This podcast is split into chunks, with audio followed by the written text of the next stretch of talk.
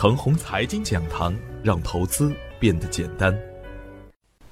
要想盘中赢，需做盘后功。亲爱的朋友们，早上好，我是奔奔，欢迎收听开盘早知道。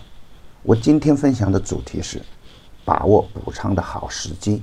昨天的早盘，我给出的操作要点是：从整体的大趋势来看，尽管短线有利空存在。但牛市初期的利空是挡不住已经形成的上升趋势，而对于短线刚启动的大牛股来说，回调提供的是上车的机会，主力也会借机洗盘，洗盘完成以后啊，还会接着大干。只要大盘不跌破下方的支撑位，震荡上行还是大概率事件。震荡提供的是调仓换股的好机会，强势回调时要懂得珍惜。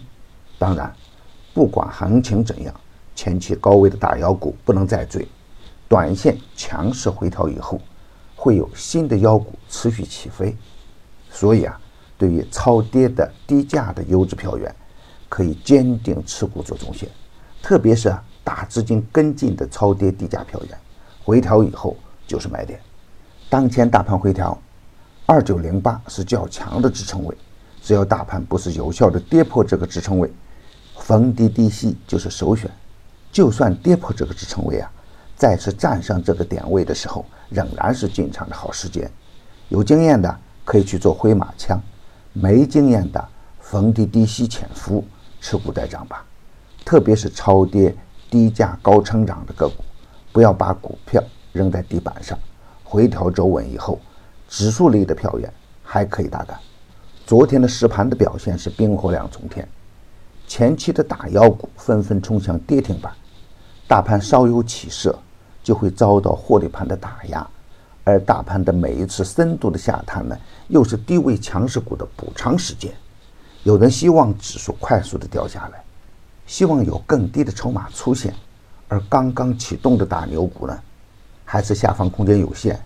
当然，毕竟近期大盘涨得有点猛，甚至出现了十倍的大妖股。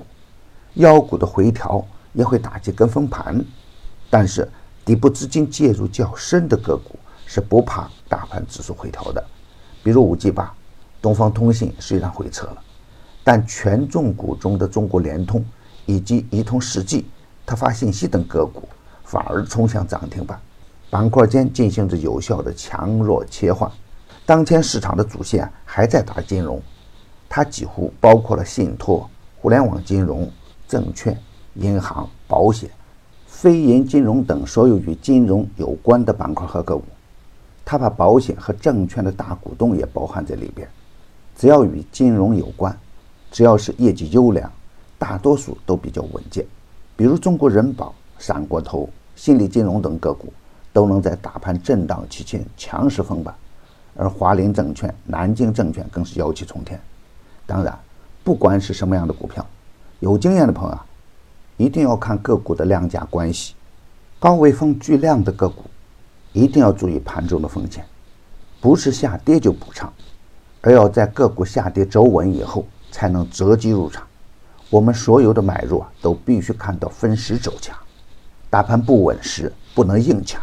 跟踪新票源要注意个股的位置，高位走弱的个股，最好的方法就是果断出场。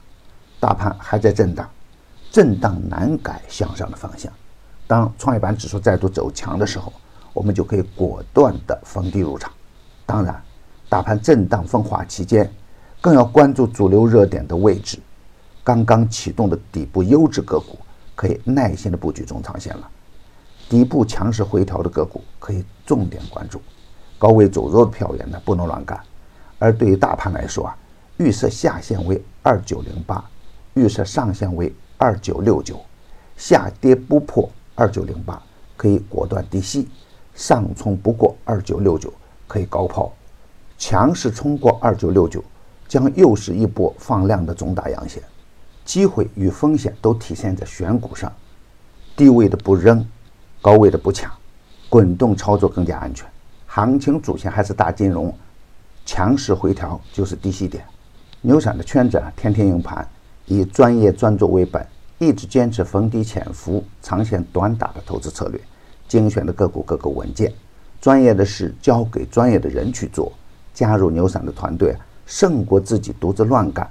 详情可咨询客服 QQ 二八五二三六五六九七，还可以专享新用户七天 VIP 高端服务。与牛散结缘呢，您将成为下一个牛散。送人玫瑰，手有余香。